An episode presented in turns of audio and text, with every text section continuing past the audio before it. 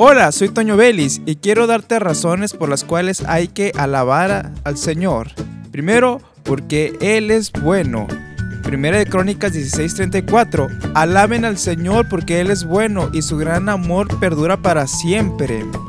Y en los momentos difíciles, en Hechos 16:25, a eso de la medianoche, Pablo y Silas se pusieron a orar y a cantar himnos a Dios, y los otros presos los escuchaban.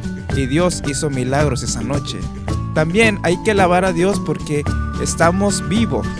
Que todo lo que respire alabe al Señor. Aleluya, alabado sea el Señor. Esto es Salmo 150, versículo 6. También porque Dios da promesas.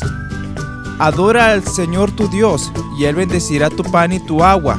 Yo apartaré de ustedes toda enfermedad. Éxodo 23, 25. Hay muchas razones más por las cuales hay que alabar a Dios.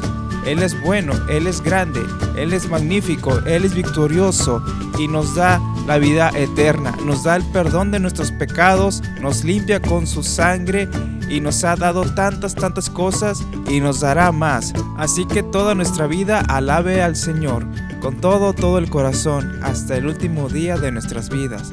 Pero ¿qué crees? En la eternidad también le vamos a poder alabar. Soy Toño Vélez y te invito a continuar escuchando esta estación de radio.